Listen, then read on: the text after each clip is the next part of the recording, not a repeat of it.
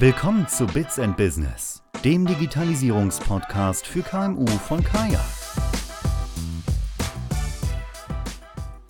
Hi und herzlich willkommen zur heutigen Episode vom Bits und Business Podcast. Mein Name ist Alex Schneekloth, ich bin Gründer und Geschäftsführer von Kaya. Und heute geht es darum, wie Kaya zur Remote First Company geworden ist, welche neuen Kommunikationsformen und automatisierten Prozesse das mit sich gebracht hat und was ihr als Zuhörer äh, als Learning aus unserem Wandel zur Remote First Company mitnehmen könnt. Dazu hat Daniel meinen Mitgeschäftsführer Louis Fitzner interviewt. Und übrigens, in unseren Show Notes haben wir einen ausführlichen Artikel zum Thema Remote First verlinkt. In dem Artikel teilen wir einige unserer Learnings und Best Practices und erzählen, wie wir ein Remote First Unternehmen geworden sind. Viel Spaß mit der Folge, ab geht's!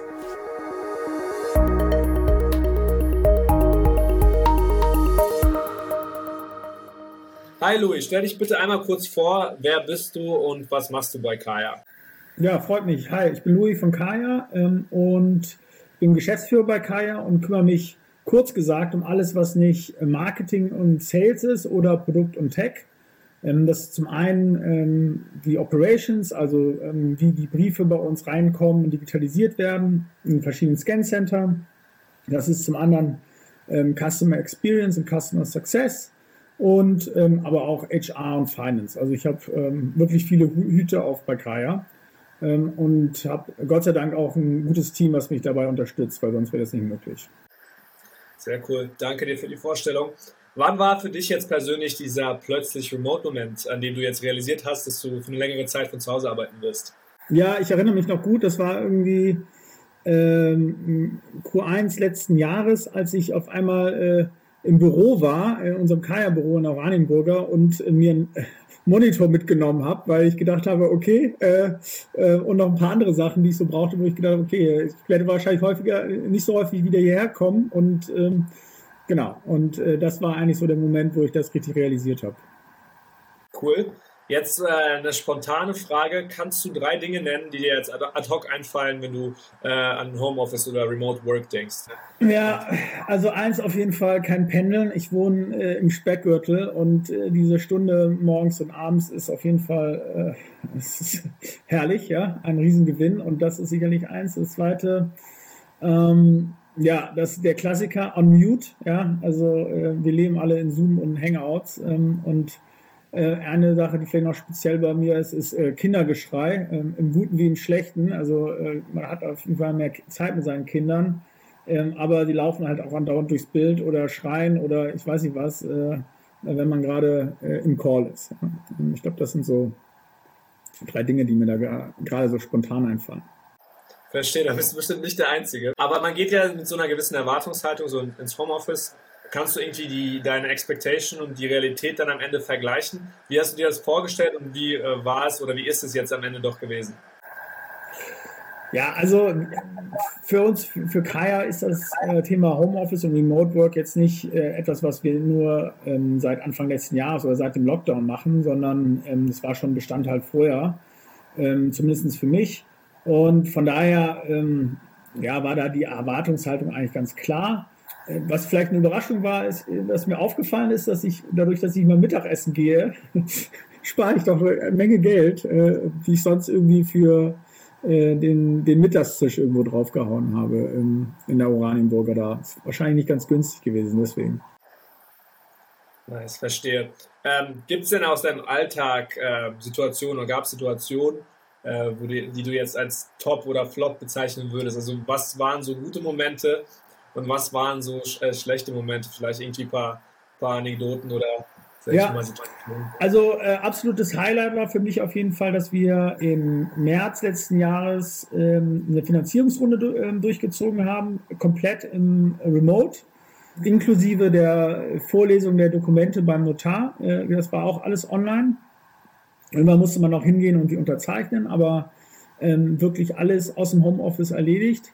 Das, das fand ich, äh, das war auf jeden Fall mein Highlight. Ja, cool zu sehen, dass auch solche komplexen Prozesse ähm, aus dem Homeoffice machbar sind. Die Flops, also ich habe da jetzt keine, keine konkreten, aber irgendwie äh, schlechtes Internet und schlechte, schlechte Kamera. Also irgendwie habe ich viel zu, viel zu spät in ein gutes Setup investiert. Also das würde ich jedem äh, empfehlen. Einen guten Stuhl hatte ich zumindest schon vorher, aber so was die, die Hardware angeht, ähm, das waren sicherlich ein paar Flops. Ja.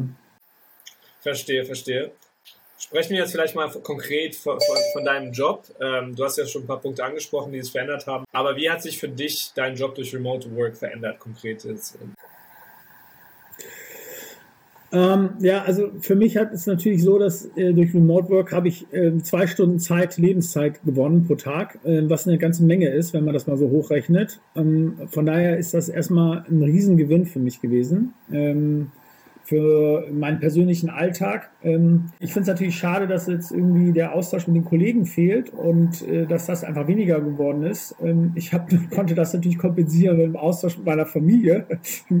äh, manchmal positiv, manchmal negativ, aber ähm, das ist dann auch schon, schon nett, wenn man irgendwie seine Kinder mal sieht. Äh, die habe ich teilweise sonst unter der Woche wenig gesehen, wenn ich irgendwie morgens ins Büro und dann irgendwie spät abends nach Hause das ist dann schon eine Bereicherung. Trotz aller Widrigkeit mit Homeschooling und Co. Ja, äh, unterm Strich doch eine schöne Sache, äh, muss ich sagen. Ja. Okay. Kannst du mich vielleicht durch deinen Alltag, deinen neuen Alltag mal durchführen? Wie sieht dein Zeitplan aus jetzt aus dem Homeoffice? Ja, äh, so, also vor, vor Corona mussten wir irgendwie um sechs, halb sieben aus den Federn, um dann da irgendwie in die Schule und Co. Äh, zu machen. Momentan sieht es dann eher so aus, dass ich so um acht ähm, anfange und äh, erstmal so eine Stunde für mich habe. Das kann Arbeit sein, muss es aber nicht, aber da, da pennen die bei mir die meisten noch zumindest und so, da kann man einfach, hat man ein bisschen Ruhe. Und dann ab neun geht's los so richtig mit Calls und Meetings. Ähm, äh, dann brummt auch der, äh, die, die Slack-Channels, also da hat man dann wenig Zeit, sich so äh, für sich, ähm, sondern da ist man tatsächlich im Austausch mit den Kollegen oder mit den externen Partnern etc. Ja, dann äh, kurze Mittagspause, äh, manchmal am Desk, so äh, wie heute. Ja, äh, ansonsten ähm, auch gerne irgendwie ähm, mit der Familie. Und dann 18, 19 Uhr ist dann Schluss. Und wenn es irgendwie dringend ist, dann äh, nochmal abends irgendwie nochmal für ein, zwei Stunden an den Rechner. Ähm, aber so ein bisschen muss man dann auch Zeit mit der Family verbringen, weil ähm, nur hier äh, im Arbeitszimmer zu hocken ähm, und sich gar nicht da blicken zu lassen, das geht natürlich auch nicht. Ja. Klar, verständlich. Du hast ja schon äh, angesprochen, dass die Kommunikation sich verändert hat, jetzt auch im Team, intern, aber auch extern. Ähm, wie würdest du diese Veränderung einschätzen? Fangen wir mit extern an. Ähm, ich, hier hat sich eigentlich wenig geändert. Da war die Kommunikation bei uns äh, im Wesentlichen auch schon per Telefon oder Videocall oder E-Mail. Ähm, da ist eigentlich keine Änderung zu verspüren und auch keine Verschlechterung oder Verbesserung in dem Sinne. Anders ist hingegen im intern, ja. Und da muss ich schon sagen, dass äh, da der Austausch fehlt, das ist ja auch allen bewusst, ja, dass man mal irgendwie zum Nachbartisch gehen kann oder dass man sich irgendwie einen Kaffee holt und zusammen oder so.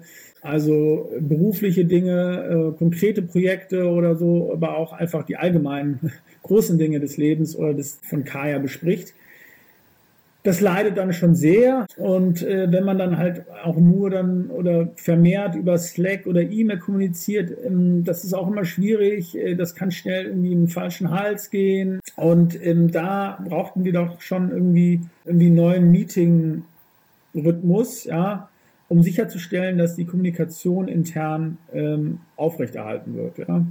Und hier muss man, glaube ich, ganz klar irgendwie investieren, äh, Zeit investieren und Gesprächsforen zu setzen. Sind es One-on-One-Meetings oder einfach nur äh, mit einer Agenda oder ohne. Ja? Ähm, beides ist, glaube ich, wichtig, ähm, aber man muss sich Zeit nehmen, mit seinen Kollegen zu sprechen. Ja? Und äh, das ist so ein Learning.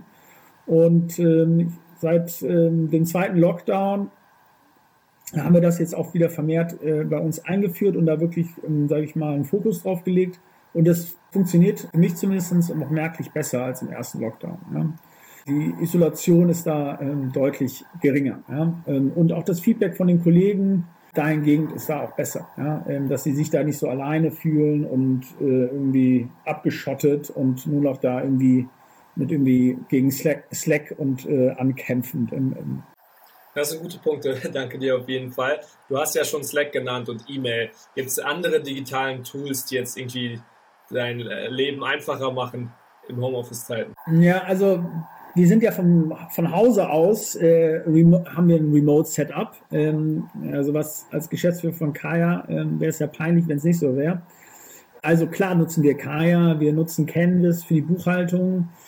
Die Verbindung von denen ist super, also das kann ich nur jedem empfehlen. Also das spart wirklich super viel Zeit und macht das Leben deutlich einfacher. Also dieses Thema vorbereitende Buchhaltung haben wir da abgehakt. So, und dann nutzen wir natürlich HelloSign, ähm, also hm, so ein Tool für die Vertragsunterzeichnung. Auch super praktisch. Also wenn man das einmal gemacht hat, will man auch nicht, nicht mehr irgendwie mit, mit Stift und Papier arbeiten. Das ist irgendwie auch klar.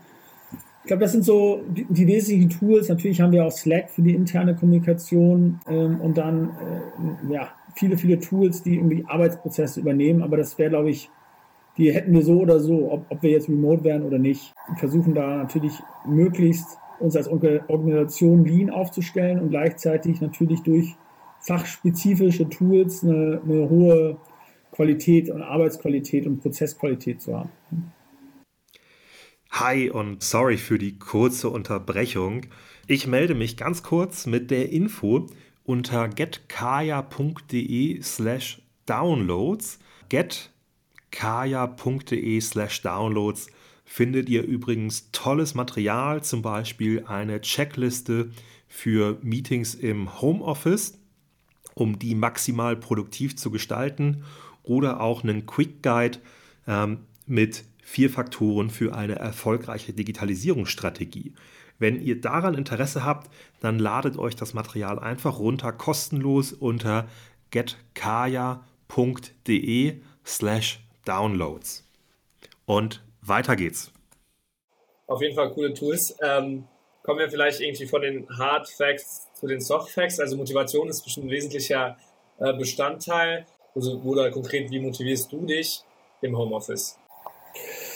Ja, also äh, ich habe großen Spaß daran, irgendwie ähm, Unternehmen aufzubauen, ja, ähm, und das macht man in der Regel, ähm, aus meiner Erfahrung, dass man versucht, jeden Tag das Unternehmen etwas besser zu machen, ja.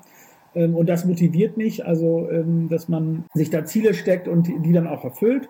Und dann das andere ist natürlich auch, dass man irgendwie als Unternehmen sich Ziele steckt und die dann gemeinsam erfüllt. Ja? Sei es ganz viel Umsatz oder viele Kunden oder ein tolles Feedback von Kunden. Und das sind eigentlich die Sachen, die mich da motivieren. Und äh, ja, das funktioniert für mich remote wie äh, im Office. Ähm, also von daher funktionieren die äh, eigentlich immer. Ansonsten brauche ich da jetzt nicht nochmal irgendwie äh, eine zusätzliche Arschtritt oder was im Homeoffice. Also da ähm, da ist mein Tag dann schon so ausgelastet, dass, äh, dass, man, dass ich motiviert bin, ja, und dass mir auch gar nichts anderes übrig bleibt. Ja. Alles klar. Du hast ja auch gesagt, dass du Kinder hast und äh, viele haben ja jetzt irgendwie Struggles, um beruflich und privat da unter einen Hut zu bringen und das irgendwie so zu managen. Vor allem jetzt ist ja die Grenze zwischen privat und beruflich noch schwerer irgendwie zu trennen. Ist es für dich wichtig, irgendwie diese Balance zu schaffen und, und wie schaffst du die? Ich glaube, ich habe den Vorteil, dass ich einen räumlich getrennten Arbeitsplatz habe und äh, auch eine klare zeitliche Struktur, ne, wann von wann, wann ich arbeite. Aber ich muss ganz klar sagen, ohne die Unterstützung meiner Frau wäre das so nicht möglich, äh, die doch da vornehmlich sich um die Kinderbetreuung bei uns kümmert. Und äh, wenn äh, sie zum Beispiel arbeit, arbeitet und ich auch, ja, dann ist es halt, dann funktioniert das nicht so gut, das mit der, mit der Trennung. Da halten sich meine Kinder nämlich nicht dran dann immer. Und äh, von daher muss ich sagen, habe ich das große Glück, dass ich da Unterstützung äh, durch meine Partnerin bekomme. Ja. Cool. Das hat bestimmt nicht jeder. Insofern ist das schon eine, eine gute Konstellation. ähm, und letzt, letzte Frage, vielleicht eine der wichtigsten, aber da ist mir deine persönliche Meinung auch äh, auch wichtig, was bedeutet für dich der Begriff Büro 4.0? Ja, Büro 4.0 äh, ist für mich eigentlich so, wenn, wenn die täglichen Arbeitsprozesse, ja, also ich sage mal in der Administration, Verwaltung mit der Hilfe von Digitalisierung nicht nur vereinfacht wird, sondern sogar automatisiert wird. Ja. Das ist so für mich äh, äh, Büro 4.0, denn sagen wir mal ehrlich, wer wer hat schon Spaß am Papierkram? Ja? Und wenn das äh, quasi durch die Software passiert und möglichst wenig Interaktion und manuellen Aufwand ähm, durch den Anwender. Da ähm, schlagen wir dann ein neues Kapitel auf und ähm, haben ho hoffentlich einfach ja, da einen richtigen Spaß und Motivation in, in, dem, in dem Bereich. Ja, perfekt.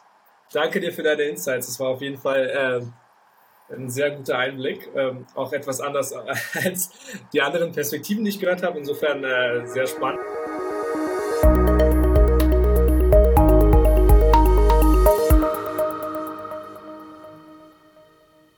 Hi zusammen, Alex Schneeklot hier nochmal.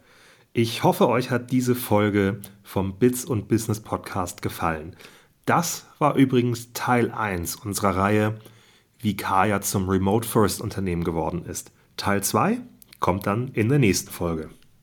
Hat Ihnen diese Folge von Bits and Business gefallen? Dann folgen Sie jetzt unserem Podcast und bleiben Sie auf dem Laufenden.